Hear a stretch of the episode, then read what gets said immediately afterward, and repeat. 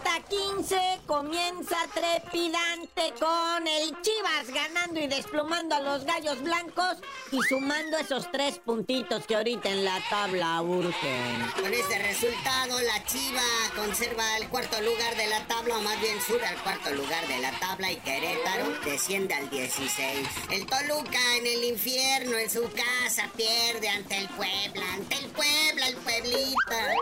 Entre León, FC y Pumas en duelo de felinos. El León, noveno de la tabla, Pumas sexto.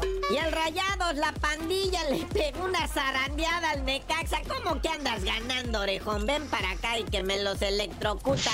Rayados 3, Necaxa 0. Partiditos para hoy, el Atlas, Pachuca, 6 de la tarde. El Atlas con director técnico interino porque a mi amiguito Benjamín Mora me lo dieron de baja el lunes en la noche. Es que perder 2 a 0 con el cholaje fue la gota que derramó el vaso. Y por supuesto, la sangre azul, la realeza en busca del milagro, piensan hacerle algo muy feo a los bravos para seguir en la lucha. Cállate, hombre, el Cruz Azul la va a Cruz Azulear. Lo trae en la sangre, es su esencia. Si no Cruz Azulea, no es feliz.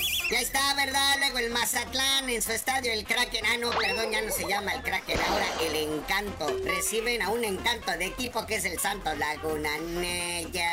Cholos que viene motivado va a recibir al Tigres, güey. Y ese va a estar bueno. Porque hay esperanzas en el cholaje, están en buena posición. Y ya cerrando esta jornada 15, el Atlético San Luis enfrentando a la América. Oye, papá, y ahora infórmanos, por favor, de los papanamericanos. Pa, pa, para, pa.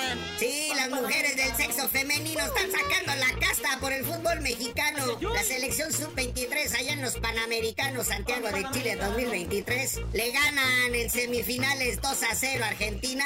Doblete de Jackie Ovalle al 32 y al 89. Y en la otra llave, el anfitrión o las anfitrionas de A Chile le pegan 2-1 a las gringas de Estados Unidos. Ya ven que en Estados Unidos el fútbol femenil es chido. Son las tetracampeonas a nivel mundial, pero pues aquí se doblaron ante la roja de Chile. Entonces el viernesito vendría siendo la final, ¿verdad? De el fútbol femenil en estos panamericanos a las 11 de la mañana.